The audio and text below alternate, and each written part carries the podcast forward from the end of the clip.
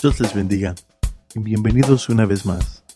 Hoy nuestro pastor Aranda nos habla y enseña de la importancia de entender la palabra de Dios. La Biblia nos dice en Hebreos 4:12 que la palabra es viva y eficaz. Y también nos dice en Mateo, Marcos y Lucas que la palabra de Dios es como una semilla que se siembra en nuestro corazón. Si usted batalla para entender la Biblia, no se preocupe, no está solo. Esperemos que la enseñanza de hoy le anime y ayude. A ver, enséñenme sus Biblias. Ok, all right. Okay. No es que no les crea, es nomás, para confirmar. Y si aquel día salió Jesús de la casa, estaba en la casa. Aquel día salió Jesús de la casa y se sentó junto al mar. Y se le juntó mucha gente y entrando él en la barca se sentó y toda la gente estaba en la playa. Y les habló muchas cosas por parábolas, diciendo, He aquí, el sembrador salió a sembrar. Y mientras sembraba, parte de la semilla cayó junto al camino, y vinieron las aves y la comieron. Parte cayó en pedregales, donde no había mucha tierra, y brotó pronto porque no tenía profundidad de tierra. Pero salido el sol, se quemó, y porque no tenía raíz, se secó. Y parte cayó entre espinos, y los espinos crecieron y la ahogaron. Pero parte cayó en buena tierra, y dio fruto, cual a ciento, cual a sesenta, y cuál a treinta por uno. El que tiene oídos para oír, oiga. Entonces acercándose los discípulos le dijeron, ¿por qué les hablas por parábolas? Él respondiendo les dijo, porque a vosotros os es dado saber los misterios del reino de los cielos, mas a ellos no les es dado. Porque a cualquiera que tiene se le dará y tendrá más, pero al que no tiene, aun lo que tiene le será quitado. Por eso les hablo por parábolas, porque viendo no ven y oyendo no oyen ni entienden. De manera que se cumple en ellos la profecía de Isaías que dijo, de oído oiréis y no entenderéis, y viendo veréis y no percibiréis, porque el corazón de este pueblo se ha engrosado So, el problema no está en la mente, el problema está en el corazón. ¿Sí? All right? Porque el corazón de este pueblo se ha engrosado y con los oídos oyen pesadamente y han cerrado los ojos, para que no vean con los ojos y oigan con los oídos, y con el corazón entiendan y se conviertan y yo los sane. Pero bienaventurados vuestros oídos o vuestros ojos, perdón, porque ven, y vuestros oídos porque oyen. Porque de cierto os digo que muchos profetas y justos desearon ver lo que ves y no lo vieron, y oír lo que oís y no lo oyeron. Oíd pues vosotros la parábola del sembrador. Cuando alguno oye la palabra del reino y no la entiende, viene el malo y arrebata lo que fue sembrado en su corazón. Este es el que fue sembrado junto al camino. Y el que fue sembrado en pedregales, este es el que oye la palabra y al momento la recibe con gozo, pero no tiene raíz en sí, sino que es de corta duración, pues al venir la aflicción o la persecución por causa de la palabra, luego tropieza. El que fue sembrado entre espinos, este es el que oye la palabra, pero el afán de este siglo y el engaño de las riquezas ahogan la palabra y se hacen fructosa. Mas el que fue sembrado en buena tierra, este es el que oye y entiende la palabra y da fruto y produce a ciento, a sesenta y a treinta por uno. Ahora vaya conmigo al Evangelio según San Marcos, capítulo 4. Marcos capítulo 4.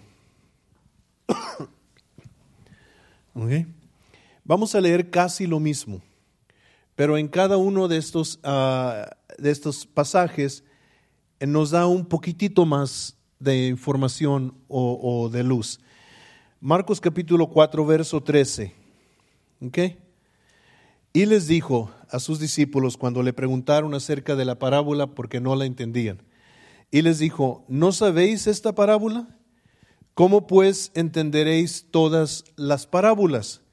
En otras palabras, esta parábola del sembrador es la más importante porque te ayuda a entender las demás parábolas.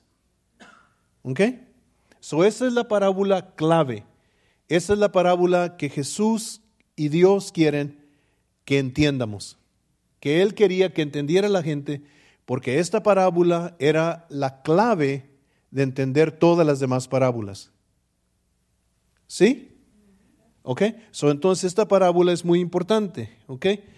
El sembrador, dice el verso 14, es el que siembra la palabra. Y estos son los de junto al camino, en quienes se siembra la palabra. Pero después que la oyen, enseguida viene Satanás y quita la palabra que se sembró en sus corazones. ¿Qué tanto sabían eso? Que Satanás viene y le roba a la gente la palabra de Dios cuando la oyen y empieza a caer en el corazón para que no se salven. ¿Verdad? Siempre la lucha es espiritual, ¿verdad? El verso 16. Estos, estos asimismo son los que fueron sembrados en pedregales, los que cuando han oído la palabra, al momento la reciben con gozo, pero no tienen raíz en sí, sino que son de corta duración, porque cuando viene la tribulación o la persecución por causa de la palabra, luego tropiezan. Estos son los que fueron sembrados entre espinos, los que oyen la palabra, pero los afanes de este siglo y el engaño de las riquezas y las codicias de otras cosas entran y ahogan la palabra y se hacen fructuosa. Y estos son los que fueron sembrados en buena tierra, los que oyen la palabra y la reciben y dan fruto a treinta, a sesenta y a ciento por uno. Ok, no vaya conmigo a Lucas capítulo 8. Lucas capítulo 8. ¿Ok? Verso 11. Lucas 8, 11. ¿Está conmigo? ¿Ok? Esta es pues la parábola. La semilla es la palabra de Dios. Y los de junto al camino son los que oyen, y luego viene el diablo y quita de su corazón la palabra para que no crean y se salven. Los de sobre la piedra son los que habiendo oído reciben la palabra con gozo, pero estos no tienen raíces, creen por algún tiempo y en el tiempo de la prueba se apartan. La que cayó entre espinos, estos son los que oyen, pero yéndose son ahogados por los afanes y las riquezas y los placeres de la vida y no llevan fruto. Mas la que cayó en buena tierra, estos son los que con corazón bueno y recto retienen la palabra oída y dan fruto con perseverancia. ¿Ok? Ah, vamos a regresar para atrás para Mateo, que fue el primer lugar donde leímos y es donde va a estar el enfoque, pero Marcos y Lucas nos dan un poquitito más de información para, como quien dice, engordar la palabra que está en Mateo. ¿Sí me entiende? Ok. Now, hasta este punto, en Mateo capítulo 13, Jesús nunca ha hablado por parábolas. Nunca. Esa es la primera vez que Jesús le habla a la gente diferente. Aquí hay un cambio en cómo Jesús se dirigió a la gente. Si usted está leyendo Mateo, si, si lee el Evangelio según San Mateo, en el capítulo 13, Jesús se dirige a la gente de una forma diferente. Ya no se dirige igual. Les cambia la forma en que les comunica el mensaje. Ahora les empieza a hablar por parábolas. Y de aquí en adelante, en el Evangelio según San Mateo, desde Mateo capítulo 13 hasta el fin de Mateo, hay 23 parábolas que Jesús les refiere a la gente. El único evangelio que tiene más parábolas que Mateo, es Lucas que tiene 24, me parece que Marcos tiene como 8 este, parábolas y Juan no tiene ninguna, el Evangelio de Juan, no tiene ninguna parábola. Pero aquí Jesús cambia la forma en que se dirige a la gente. Les empieza a hablar y a enseñar diferente. Now, como Jesús aquí cambia el mensaje, o la forma en que, no cambia el mensaje, pero la forma en que les comunica el mensaje, los discípulos de Jesús se sorprenden, porque nunca les ha hablado a la gente así. Y vienen a Jesús y le dicen, ¿por qué ahora les estás hablando en parábolas? Nunca les has hablado en parábolas antes. ¿Por qué ahora el cambio? Señor, ¿por qué? Y cuando él empieza a referirle la, parábola que dice que sale de casa y se sienta junto al mar, hay, hay unas este, ah, comparaciones espirituales que algunos que estudian la Biblia este, ah, hacen. Y ellos dicen que la frase de salir en casa tiene un simbolismo espiritual, que la casa es Israel. Y cuando viene y se, sale de la casa y se sienta junto al mar, que el mar significa las naciones gentiles. Y hay evidencia bíblica para comprobar eso.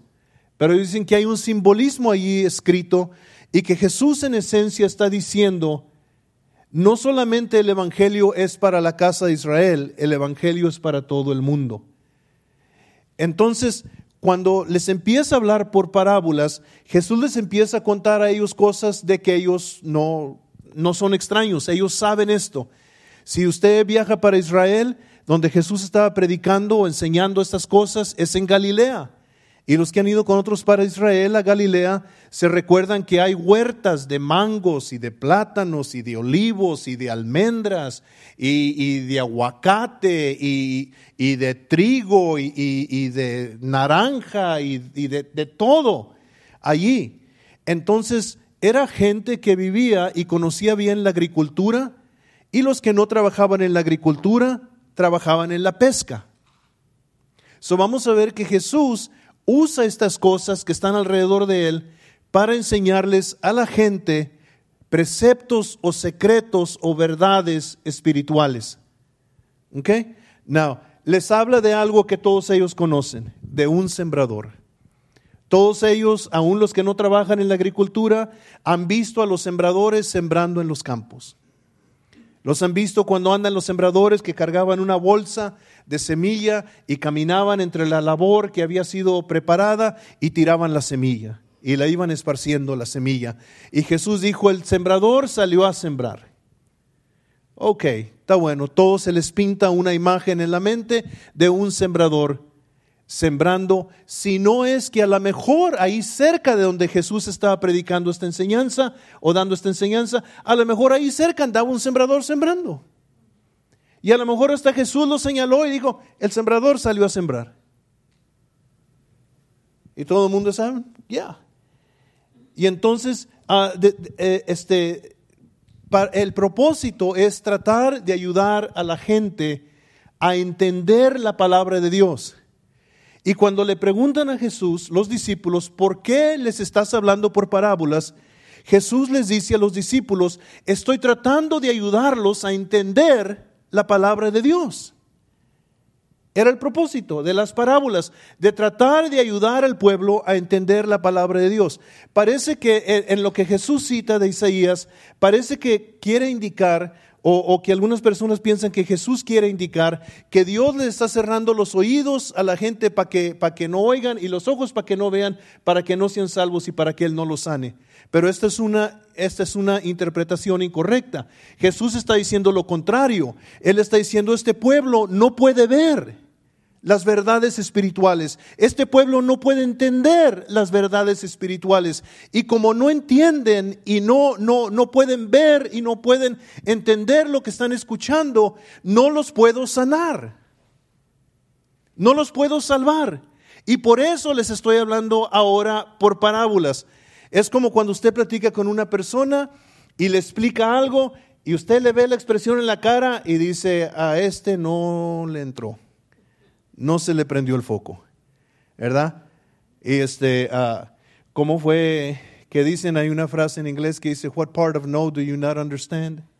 ¿Verdad? Eso es como, you pero este, y, y Jesús estaba entendiendo que las multitudes no estaban captando lo que él les estaba enseñando. Los discípulos lo estaban captando, en parte, pero la gente en general no estaba captando lo que Jesús estaba haciendo. Ellos venían a Jesús porque les daba de comer. Alimentó multitudes. Ellos venían a Jesús porque les sanaba a los enfermos. Jesús hizo muchos milagros de sanidad. Ellos venían a Jesús porque liberaba a los que estaban endemoniados de, de sus familias. Pero Dios tenía un propósito todavía más alto que simplemente darles de comer o sanar sus enfermedades o liberar a sus personas que ellos amaban que estaban endemoniados. Él quería que entendieran el evangelio del reino. No, para nosotros que estamos aquí es muy difícil entender lo que es un reino. Porque en lo físico nunca hemos vivido en un reino, nunca hemos tenido un rey, no sabemos lo que es vivir bajo ese tipo de gobierno. Nosotros vivimos en un gobierno donde elegimos las personas que nos gobiernan. Y si uno no nos gusta, lo echamos para afuera con el voto y metemos otro. Pero en un reino no es así. En un reino no puedes elegir al rey. No puedes votarlo fuera. El rey es la máxima autoridad y nosotros no sabemos lo que es vivir en un reino. Ahora, espiritualmente, existen dos reinos aquí en la tierra. Existe el reino de las tinieblas, que es el reino de Satanás, donde él gobierna, opera y domina a las gentes, muchos de ellos sin que lo sepan. Por eso hombres violan mujeres, por eso niños son abusados, por eso gente inocente es matada, por eso hay guerras, por eso hay hambres, por eso hay todas estas cosas, porque Satanás está imponiendo su voluntad sobre la gente que él gobierna. ¿Ok? Por eso gente se suicida. Por eso todo el mal que vemos en el mundo es porque hay un reino de tinieblas en el mundo. ¿Ok? Pero existe otro reino. Y es el reino que Jesús está introduciendo, que es el reino de los cielos. Es el reino de Dios. En este reino opera la justicia, el amor, el perdón, la misericordia, todo lo contrario del reino de las tinieblas. Y Jesús quiere que la gente entienda que se está introduciendo otro reino en la tierra, que no tienen que vivir bajo el reino de las tinieblas, que se está sembrando otro reino en la tierra. ¿Sí me entienden? No, mucha gente está ignorante de que existe otro reino. El único reino que ellos conocen es el reino de la mentira y del fraude y del engaño, del engaño y de la maldad y del sufrimiento y del dolor. Y es el único reino que ellos conocen, pero existe otro reino. Y Jesús está diciéndole a la gente, yo soy como un sembrador que he salido a sembrar semilla porque hay otro reino. Pero la gente no sabía esto. Cuando Jesús empezó a hacer milagros, cuando empezó su ministerio, cuando empezó a liberar gente, cuando empezó a sanar a los enfermos, empezó a hacer todas estas cosas, Jesús dijo, el reino de los cielos se ha acercado.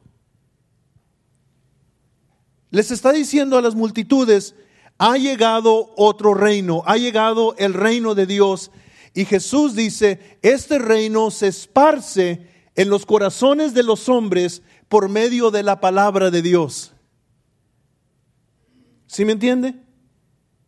En la tierra, cuando un reino quiere esparcirse, conquista y domina militarmente y sujeta por la fuerza a las demás personas que pelean contra ello y usan armas de guerra y, este, y hacen tantas cosas, pero en el reino de Dios, el reino y el cambio se lleva a cabo no por la fuerza en el corazón, sino voluntariamente recibiendo y creyendo la palabra de Dios. ¿Ok? Existe otro reino que la gente no sabe. Y Jesús les empieza a hablar por parábolas a ver si la gente puede entender las buenas nuevas del reino. Now, el sembrador sale a sembrar, dijo Jesús en esta parábola del sembrador, y dice que la semilla cae en, cuatro diferentes clases de, tierra, ¿ok? O de terreno, ¿ok? La, la primera parte cae donde está junto al camino, donde está cerca al camino. En otras palabras, ese, ese terreno no ha sido suavizado, la, la, semilla cae allí y vienen las aves del cielo y se comen la semilla y nunca la semilla tiene oportunidad de producir nada en esa tierra porque los pájaros vinieron y se la comieron este, cuando cayó la, la semilla. ¿Okay? Otra parte, entonces cayó donde este, ah, eh, vamos a leer aquí lo que, él, lo que él dice de la segunda, este, ah, dice que parte cayó en pedregales, ¿ok? Y dice que donde no había mucha tierra, brotó pronto, es el verso 5, porque no tenía profundidad. Su parte de la semilla cae donde hay piedras. ¿ok? Pronto crece la planta, pero cuando sale el sol, la marchita porque no tenía raíz.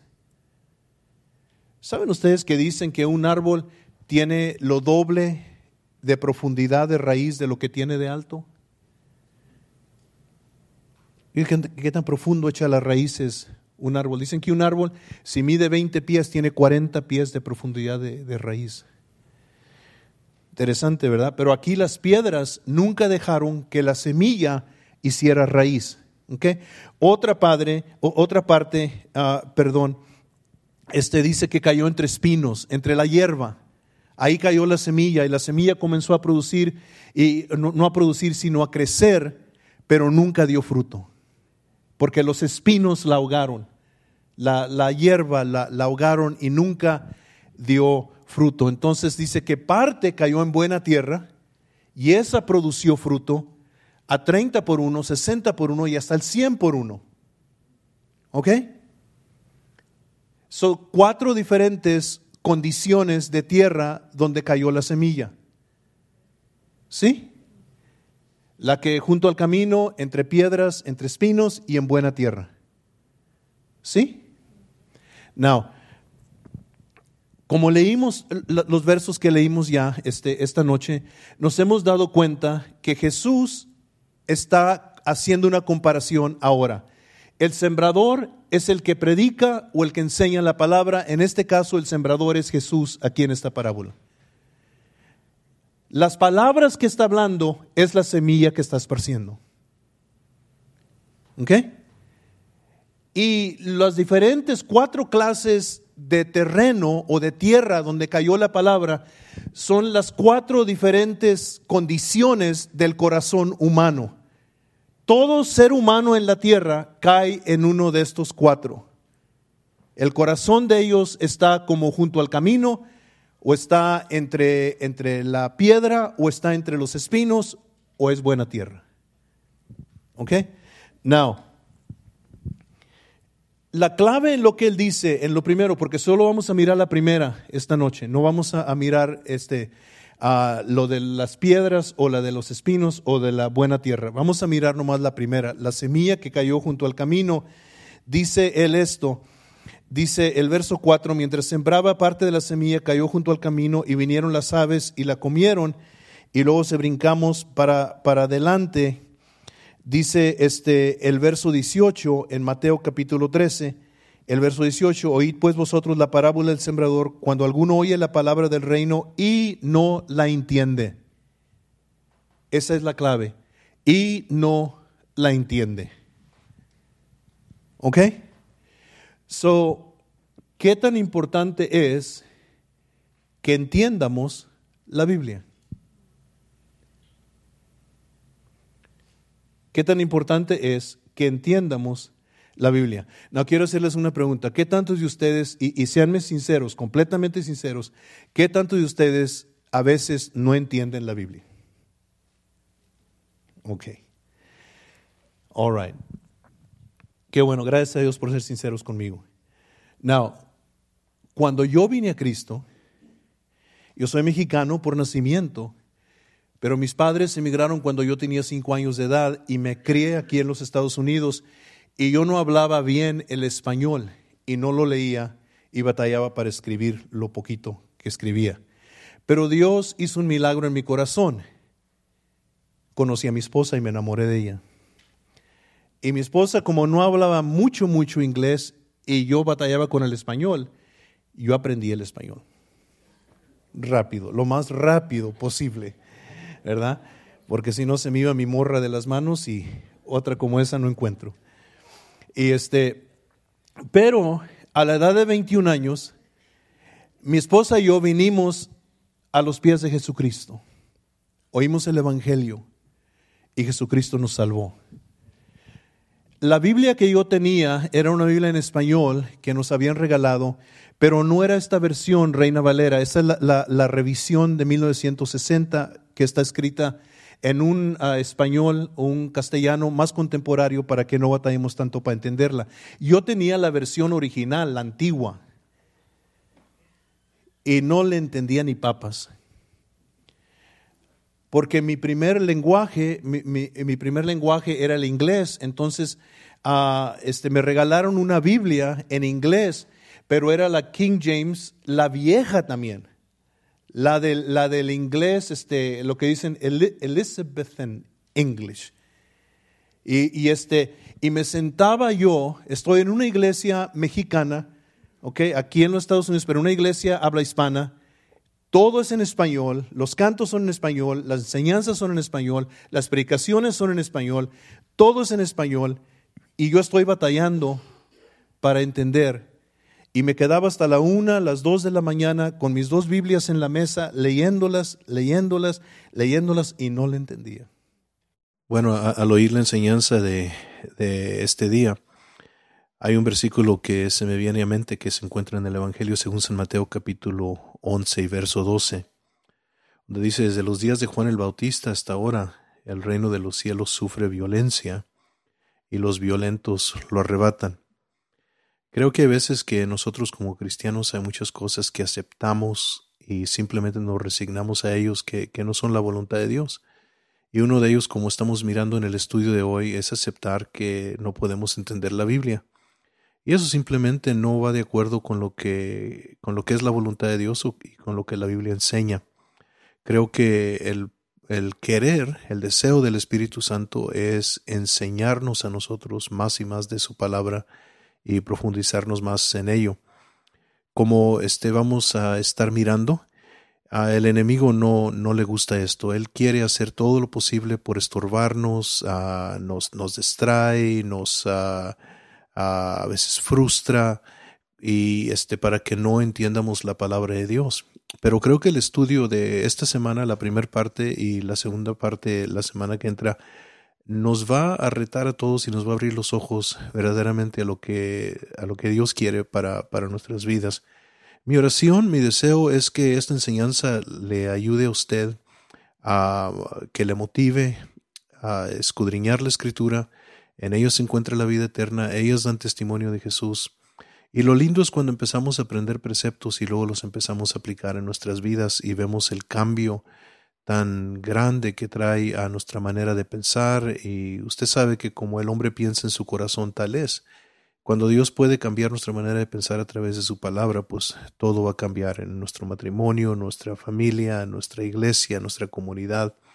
Entonces mi oración es que a través de, escuchar este, este estudio, que el Señor Jesús, que el Espíritu Santo le reten a usted a profundizarse en la palabra de Dios Padre, quiero agradecerte porque todo lo que hemos tomado, de, que hemos compartido con el pueblo el día de hoy, viene directamente de tu palabra. Ruego, Espíritu Santo, que tu palabra, que es como, una, como un martillo que golpea sobre la, sobre la roca, así esté golpeando sobre nuestro corazón y quite todo lo que el enemigo ha puesto ahí que nos ha engañado de que no podemos entender su palabra. Espíritu Santo ministre a cada uno en el nombre de Jesús. Amén. También quiero este, recordarles que en nuestro sitio de web, en nuestro website, eh, hay un lugar donde usted puede poner su petición y nosotros vamos a estar orando por usted y le vamos también a contestar. Y este, escriba ahí su petición si tiene alguna necesidad en, la vida propia suya, en su familia, en, lo que sea, escríbanos. Para nosotros es una bendición poder orar por usted y vamos a ver ah, cómo Dios se va a mover en la necesidad suya. Bueno, hasta la semana ah, que entra, primeramente Dios. Esteban Aranda, pastor de la iglesia donde Dios se despide de usted. Dios los bendiga.